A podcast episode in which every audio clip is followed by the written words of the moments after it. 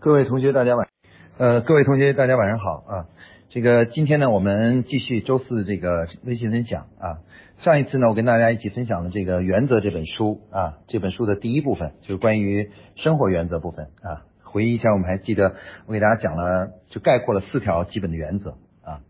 这个今天呢，我们在这里呢，给大家呢一起呢来分享一下这书的下半部分啊，也就是它的第三部分是关于工作原则啊，工作原则这个主题。呃，首先要跟大家讲一下，就是他这两本他这本书在写的时候呢，他上半部呢是是从个人的角度，就是自我管理的角度，就是你自己呃管理自己的时候要遵从的一些原则啊，一些原则。然后呢，这个公第下一部分第三部分呢，他就呃主要是讲啊，你作为一个企业管理者啊，一般都是指的是要到啊部门经理啊，或者是这个就是。呃，高级的或者总经理啊，这种高级管理者的时候，你的工作原则啊，那这一部分呢，就是我们说的，他他谈的就是谈作为一个高级管理者呢，是应该怎么样去呃，在企业中工作的时候要坚持的一些原则啊。我觉得这一部分呢，对于我们呃这些企业在企业中工作的同学来说呢，意义是比较大的啊。啊，除了工个人部分以外，这个是一个很重要的一个内容。所以今天呢，我会给大家把这个呢给大家做一个介绍啊。我觉得这一部分写的其实我个人写的也很好啊，他写的非常好。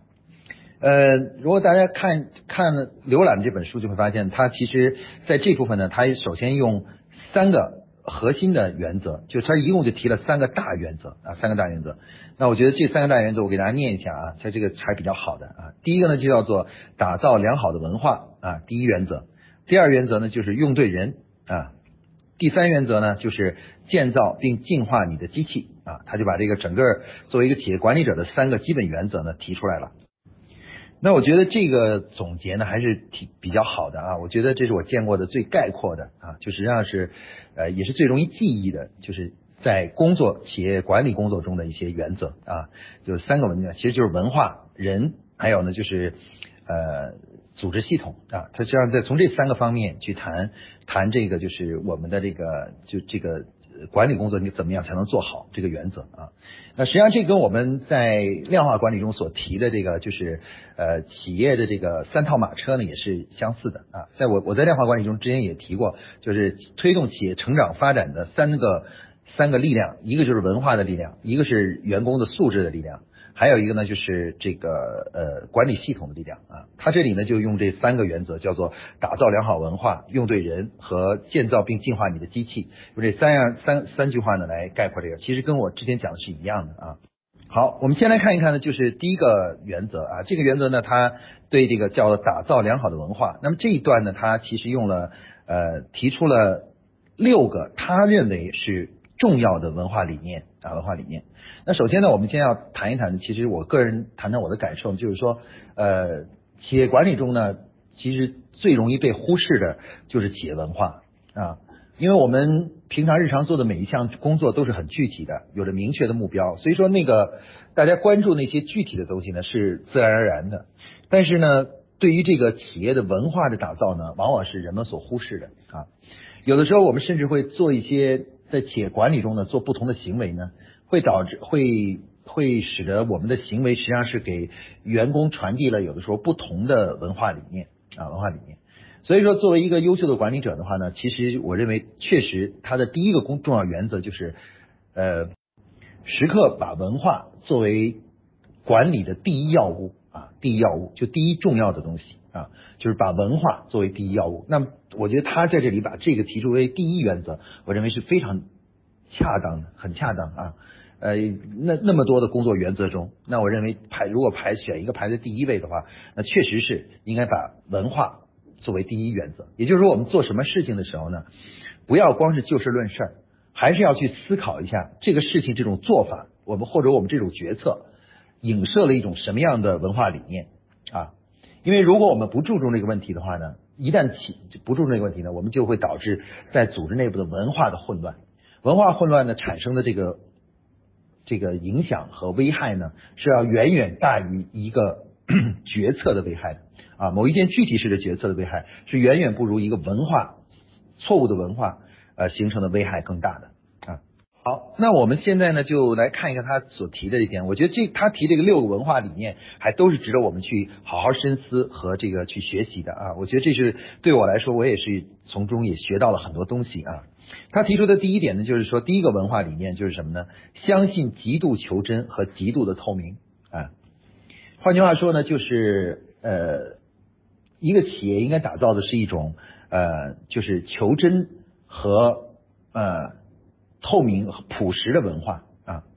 就是实际上就反过来说呢，就是我们反对那种在一个企业里面当中呢，经常是呃粉饰太平啊，弄虚作假，然后呢就是呃这个呃叫做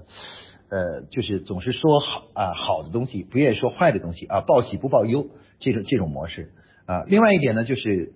呃要有一种朴实的文化，要真诚啊。所谓透明呢，其实就是一种真诚啊。就是我们要，他实际上提出的就是说，我们要相信啊，我们在组织内部相互之间，如果能够做到呃尊重事实、求真啊，尊重事实，然后呢，这个坦诚相待啊，坦诚相待，其实呢，这是这个呢是非常有利于一个企业做好的啊。那我觉得这个题他这条呢提的很好啊，也是对我原来的对文化的理解的一种一种补充吧啊，确实一个企业里面。尊重事实的这种文化和这个相互坦诚啊，呃，坦诚的这种文化呢，确实是对一个企业发展是非常有必要性啊。像我们现在很多企业里面呢，比如说呃，有的时候我们经常会说，呃，有的时候我们自己内部做了一个决定，但是呢，我们就呃跟员工说的时候呢，用另外一套语言去。呃，说另外一套事实呢，去表达这个东西啊，包括有的时候呢，我们明知道这个事情不是这样的啊，但是我们会呃，有的时候会为了某种没某种这个什么某种这个呃原因呢，就讲一些假话，讲一些假话。那么有如果我们总是告诉自己说，哎，这个讲的假话是有道理的，我如果不讲假话是不行的话，那实际上呢，这个文化呢，就慢慢慢慢的整个组织文化呢，就是大家之间呢，经常讲话呢，都是半真半假的这种状态。比如说，呃，谈到质量的时候啊，质量的时候说质量怎么样啊？质量很好，那质量很好这句话里面也是经常出现半真半假。然后说这个销售情况怎么样？销售情况也很好，那其实里面也是半真半假。那如果我们每天在工作中听到的每一句话，我们都要思考一下是真的还是假的的话，那么整个组织就就会出很大的问题了啊。所以说，我觉得这种求就是尊重事实、求真。还有就是这个呃相互信信任啊，这个这个坦诚的这种这种文化呢，确实是整个组织中很需要的一种文化啊。我觉得这个提的很好，非常好啊。那么他提的第二种文化理念呢，是说做有意义的工作，发展有意义的人际关系啊。那当然这是一种比较笼统的概念了。我对这句话的理解呢，是说呃，实际上这种他指的这种文化就是什么呢？就是说嗯。就是跟我跟我原来在保洁的时候想联系到那个文化的话呢，其中有一个很相似，就是说，呃，always do the right things，就是永远做正确的事情啊。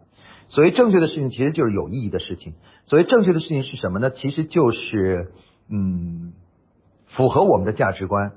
啊，符合我们的呃，符合我们的那个战略，符合我们的这个发展的理念，然后呢是符合逻辑的。然后最后一个就是符合科学的啊啊，就实际上这个我们称为叫有意义的事情啊。那如果与这个相违背的任何一个呢，其实就会变成是没有意义的啊，没有意义的事情。但是呢，要做到这一点呢，其实真的很难啊。就做到这一点，其实挺难的。就是要做到一个东西真的是符合我们的价值观，符合我们的呃这个我们的呃战略啊，符合我们的理念，然后也符合我们的这个什么，就是。呃，发展的方向还要包括符合我们的、符合科学、符合逻辑的话，这确实不容易啊。在在保洁的时候，我们经常谈，就是说 always do the right thing。其实这句话说起来很容易，做起来很难啊，做起来很难。我往往我有的时候，我们经常呃花很少的时间去思考这件事的意义，而想到了以后就立刻去做，然后做完了以后才发现这件事情其实没有意义的啊。那这一点呢，其实是我觉得是确实是在工作中的一个重要的一个文化理念啊。我们可以把它总结为，就是 always do the right things，就永远做正确的事情啊。换句话说，就是在做任何事情之前呢，首先要去分析这件事情的意义和它的正确性，然后再去开始做。不要出现那个头脑一热呢，或者是呃看到别人做了就盲目的跟从啊跟随。那这个我觉得是一个很好提出的一个非常好的一个文化理念啊啊，这也是我觉得企业中确实应该打造的。呃，第三个呢，他这里提到文化理念是叫做打造允许犯错。但不容忍罔顾教训、一错再错的文化啊。那这一点其实跟他之前提的个人的那个就是呃工作生活原则呢是有点相似的啊。就人不人可以犯错，但不能一错再错啊，就不能要呃罔顾教训啊。那这个呢，我觉得也是一个很好的文化。有的企业呢可能是不允许人犯错，犯一次错呢就就把一个人打死啊，就彻底否定。这是这是不对的。然后另外一种文化呢是什么呢？是说呃允许犯错，但是而且呢允许反复犯同样的错误啊，这个呢也是不行啊。那我觉得正确的就是确实像他所说的，我们要打造一个允许犯错误，但不能够一错再错啊这样的文化。那他提的第四个文化理念呢，就是叫做求取共识并坚持啊，就是说嗯人呢要人呢要去首先在在工作中呢，要有自己的观点啊，不能都是人云亦云啊。一个没有自己观点的人，其实是很难在这个世界上就是真正能够嗯过得好的啊。所以你一定要坚持自己的观点。但是如果产因为坚持而产生矛盾以后的话呢，要想办法呢，就是求同存异啊。其实这跟我们之前讲的这个呃基础素养呃就是基础素养中的这个商务沟通沟通理论呢是一样的啊。沟通的最本质的。本质的工作方法就是求同存异啊，就先找到我们共同的东西，然后再去呃讨论嗯这个不同的东西啊，不同的理念。那他这里呢，其实就是他谈出了关于求同存异的这种思想啊，就是这种建立这种文化。那与这个文化相违背的就是什么呢？就是呃就是要么呢就是大家就好好先生啊，就是啊都是没有人坚持观点，嗯都谁谁官大谁拳头大就听谁的，这是一种。反不好的文化啊，另外一种文化就是什么呢？就是锱铢必较，只要发现别人有一个错误，然后就就会呃反过来就制造很大的矛盾，然后就进行争吵。那这两种文化呢，其实都是不易的啊。我们要打造正确的文化，确实是求同存异的文化啊。好，这是第四个文化，它的文化理念。那第五个呢是什么呢？就是做决策时要从观点的可信度出发啊。其实这就这个文化里面，其实就是一种客观的文化。或者叫做呃科学思维文化，科学文化，那什么意思呢？就是我们做出的各种决策和各种判断呢，我们应该基于什么呢？一一定要记住基于事实，因为我们而且我们要学会区分什么叫事实，什么叫做感觉啊？我觉得我在工作中呢，经常遇到的一个同事们工作中的存在的问题，一个很重要的问题就是，很多人是弄不清楚什么叫事实，什么叫感觉的啊。比如说，有的时候我们呃看到一个什么什么的问题，然后我们就很快就下了结论，说，哎，我觉得这个咱们这方面有问题。然后因为什么？因为啊，我看到了一个什么什么东西。那这你可以看，你可以看到这个其实这个论点和论据之间，它不是呃一一对应的啊。其实这就是什么呢？这就是就是说明呢，我们的科学思想和科学精神是不够的啊。那么在一个组织中啊，这个如果人人都谈感觉。啊，人人都都根据感觉来做出判断的话，那整个组织就会产生极大的混乱，而且很难形成良好的沟通啊。那么怎么办呢？当我们遇到矛盾的时候呢？回到什么呢？回到事实本身。那什么叫事实呢？其实说说白了就是数字啊。我们说以前说有图有真相，那在企业管理中呢，其实是有数字就有真相，就没有数字呢，其实你的事实都是不确认的啊。所以，我我个人认为呢，所以所以我就大家对这个总结说呢，我说他这实际上是一个叫科学决策文化。他说做决策时要从观点的可信度出发，那换句话说呢，就是一个科学决策文化。就咱们做决策的时候，咱们要基于事实、基于数据啊。如果我们没有不事实了解不清楚的时候呢，不要着急做决策。还是应该把事实搞清楚了再做决策啊。那我觉得这个文化确实也是很重要的，因为对我们的日常工作中啊，每天都要做出很多决策，而每一个决策如果大家都凭感觉的话，那这个公司就会非常非常的混乱了啊。所以我觉得这个文化也是很重要，这是个第五个文化理念，我也觉得非常重要，科学决策理念啊。然后第六个的话呢，呃，他这里写的是叫知道如何超越分歧啊。我觉得呢，这一条呢，其实跟刚才说的这个。求得共求取共识，呃，并坚持呢，我觉得其实都是关于沟通的文化理念。所以说我看完以后，我觉得他这六条呢，其实如果说认真区分的话，可能只有五条，五提出了五个文化理念啊，五个文化理念，呃，就是它是关于一种，就是关于还是跟沟通怎么进行良好沟通的啊，这样一个一个理念啊。呃，所以说说到最后呢，这本书中呢，他这里呢，我觉得比较有意义的提出了这里提出的，就是打造良好文化这个原则中呢，他提出了。建议他建议的五个核心的一个文化理念啊，就是第一个就是呃求真和这个坦诚的文化，第二个呢就是做正确的事情啊，做有意义的事情的文化，就大家都要认做事情之前呢要认真思考它的意义和价值，而不是说呢匆匆忙忙就开始啊这种呃盲动的文化啊。然后呢第三个呢他这里提出的就是要。要建立就是允许犯错，但是不能一错再错啊。也就是说，既要呃容错，但是呢又不能够允许呢就是罔顾这个错误啊，就罔顾经验、罔顾教训啊，这这样一个东西。那我觉得这个呢也是他提出文化，这是第三个文化。第四个呢就是关于沟通方面的求同存异的沟通文化啊。然后第五个呢就是什么呢？就是科学决策文化啊。我认为这里面他。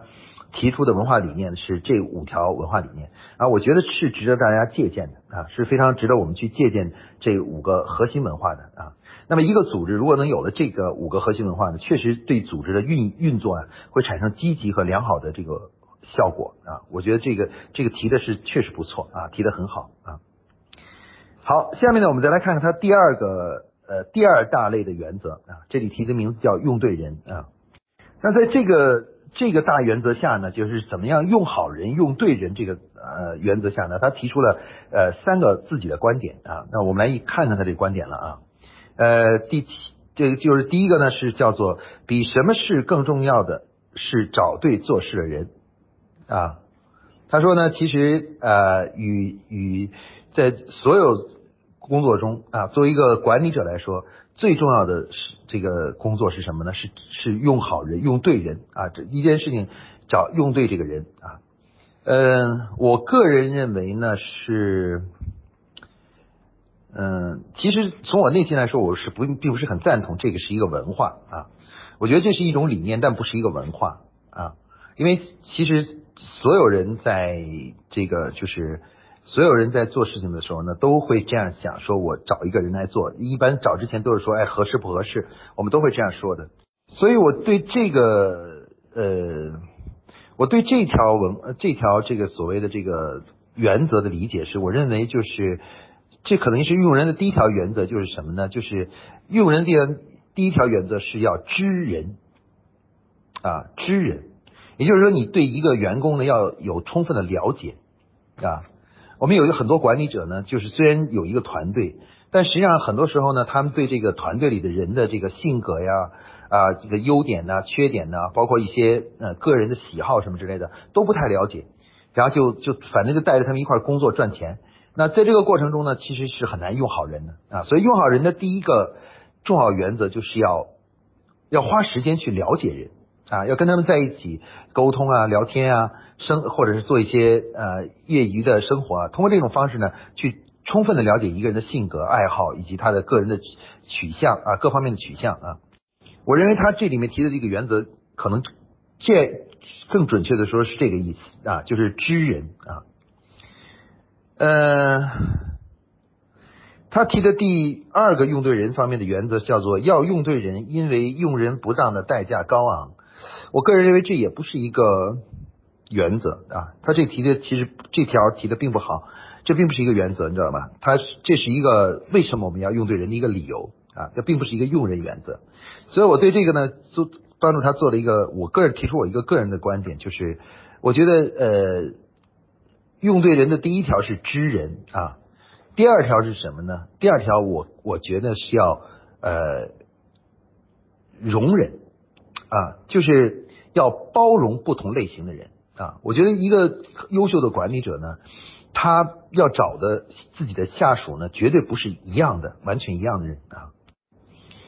我觉得一个优秀的管理者要认识到呢，其实各种类型的人呢，其实都有自己的用处啊。除了除除了那些穷凶极恶的，就是精神不正常的人以外，一般正常人不是那种穷凶极恶的坏人以外，其实每一个人都有自己的用途啊。智商高的有智商高的用途，智商低的呢有智商低的用途，情商高呢有情商高的用途，情商低呢有情商低的用途啊。所以我觉得第二这条它第二个用人原则，我个人觉得更像是就是说要呃包容人的这种各自的特性。那一个优秀的管理者，所谓的知人和善任这两个重要的善任是什么呢？就是你了解了一个人以后，然后呢，你要你就会认识到。呃，在企业中呢，总有些工作呢，其实是适合这样的类型的人来干的啊，适合这样来干的啊。所以说，不能有一个想法，就是说某一类的人我们公司不能用啊啊，就是有这样的一个观点啊。其实呃，古语说天生我材必有用，他所以这个地方说要用好人的一个前提条件就是你要认识到，不管这个人的特点是什么，他都有自己的长处和可用之处啊。这个我认为这是第二个原则。啊，用人的原则，第一个是知人，第二个可以概括成容人啊，就包容他人啊。第三个，他这里写的叫持续培训、测试、评估和调配员工啊，他提的这个啊。呃，坦率说，我认为这个他总结的也不好，这个原则还是太太有点那什么了。我个人认为，他这里的意思是什么呢？就也就是我们说人才管理的第三点就是什么呢？就就是要站在发展的眼光上来看待。人看人，也就是不要用静止一成不变的角度去看一个人啊。我们有的时候会经常把一个人看死啊，就是因为某件事情发生以后，然后我们就盖棺定论了。实际上呢，一个人在一生中，尤其是那些年轻人，从年轻的时候呢，发展他到中年到老年的时候呢，他的还是会发生很多的变化的，很多的变化的。那么，所以我们对人来说呢，我们要用发展的眼光来看。啊，就不要因为犯了一件错误，或者做了一件错事，或者做一件我们不喜欢的事情，然后就马上下结论说这个人是不行啊！我经常最我最讨厌听到我的下属跟我说，啊，我们最近招的某某人不行，知道吧？因为我觉得我当我听到这个以后的话呢，我认为就是这是不符合我对我的这个对人的原则啊！我觉得对人来说，我是永远站在发展的角度。有些人可能在刚来的时候并不是那么突出，但随着时间的推移，随他的成长性越来越好。然后呢，反而能上升到一个很高的高度。那相反，有些刚来的时候很聪明，但是呢，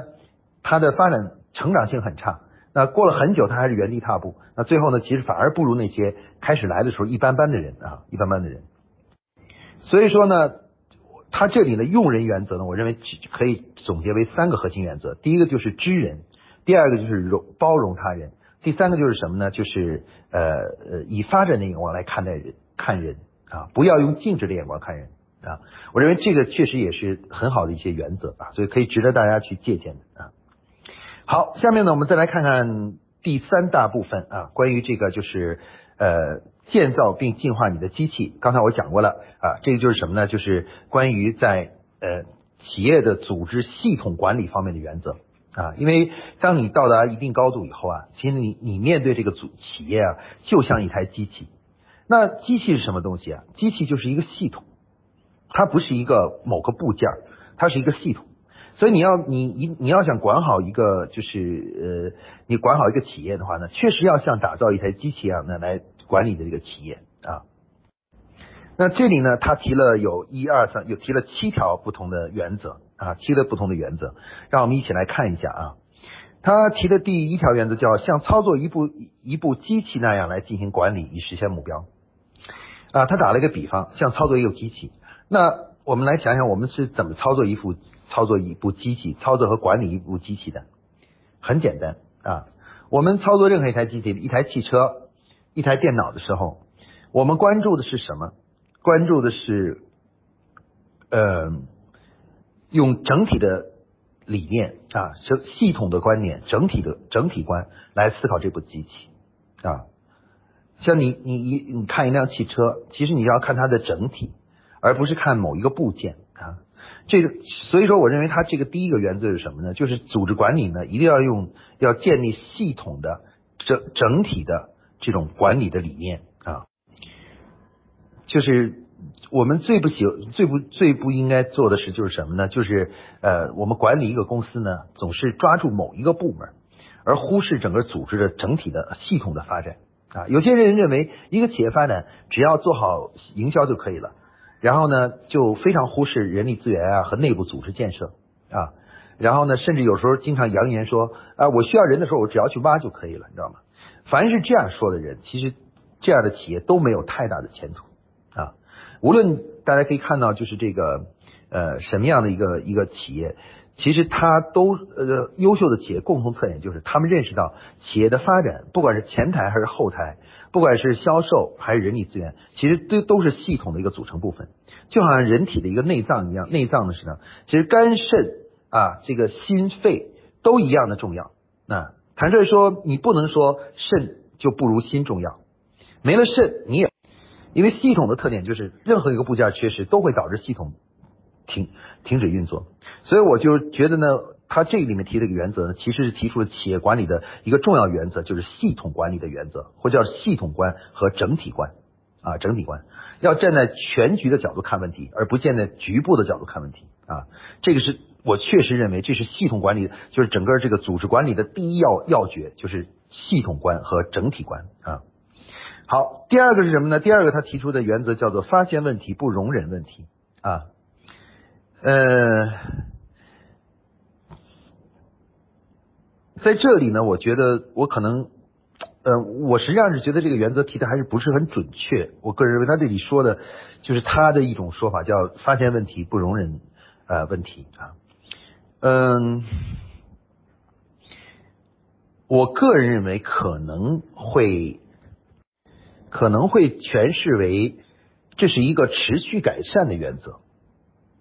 换句话说，就是你要。知道，不管你做了多少工作，不管你的企业取得了多少的成绩，其实你仍然还会持续产生问题。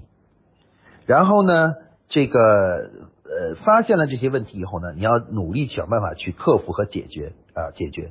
也就是说，问题是永远解决不完的，但是你不能因为解决不完，或者是因为你已经解决了很多问题，而不不去再正视问题啊。那面对问题的时候呢，你就要意识到，即使组织很优秀啊，非常的完完美，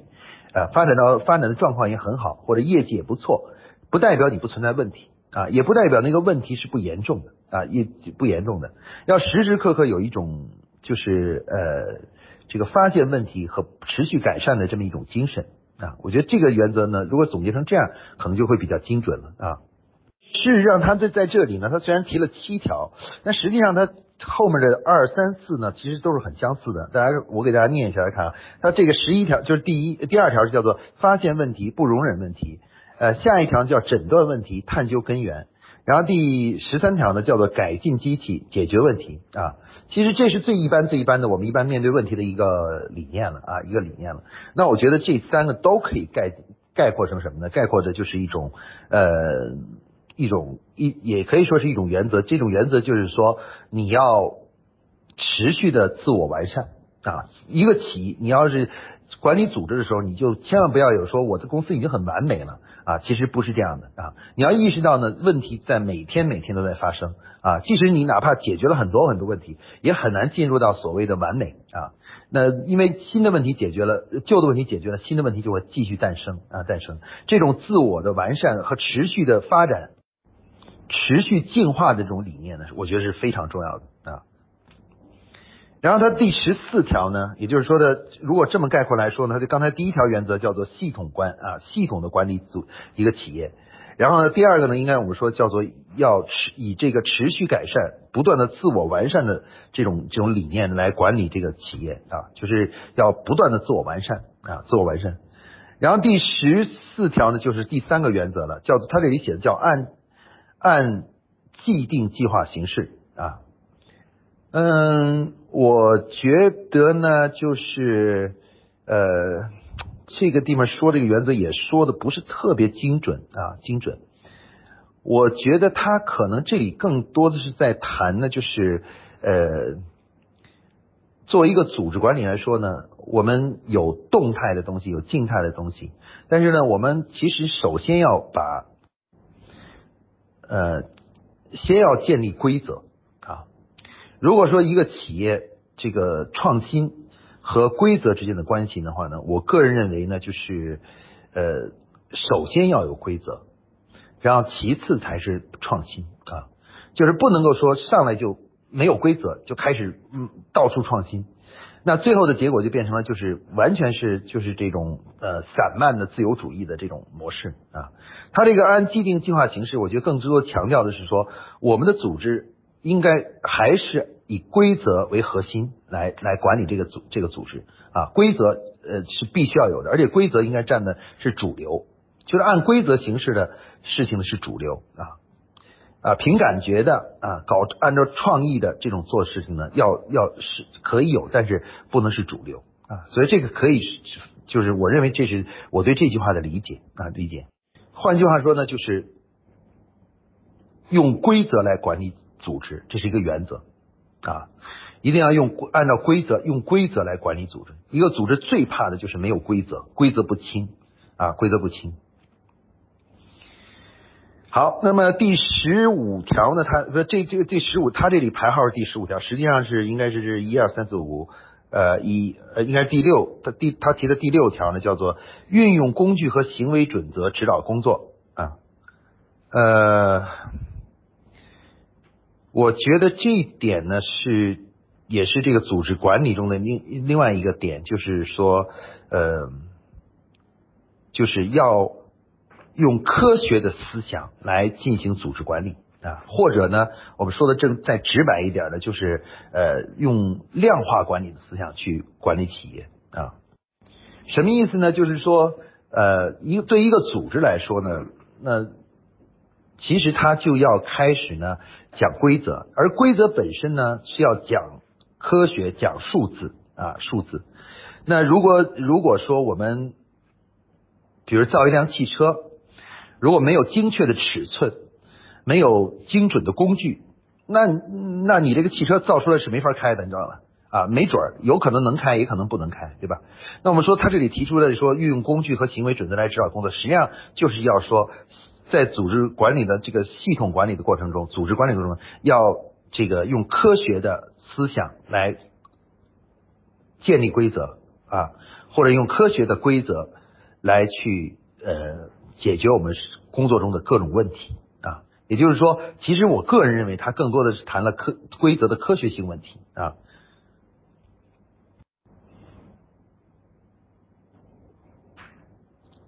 然后呢，最后一条第十六条，他提到了叫做千万别忽视公司的治理啊。那这一条呢，我觉得呢，呃，这条原则，换句话说呢，就是不要在上层建筑中出问题啊，因为上层建筑就是股东会。一个组织的企业的股最高层的是股东会，而股东会层面一出问题呢，其实这个企业就会出现呃很多很多严重的问题，你知道吧？就这就是说，你下面哪做的再好，如果上面人闹崩了的话，那下面呢就做的再好也很难很难再支撑下去啊。就是说核心部分，也就是说人嘛，不管你的机体有没有多健康，你的手脚有多么粗壮，但是最重要的是你大脑不能搞精神分裂，你要一出现精神分裂，你就完了。那就完了，所以他这里提的叫做呃重视呃不要忽视公司的呃治理啊，就换句话说，你不要搞成精神分裂就行了啊。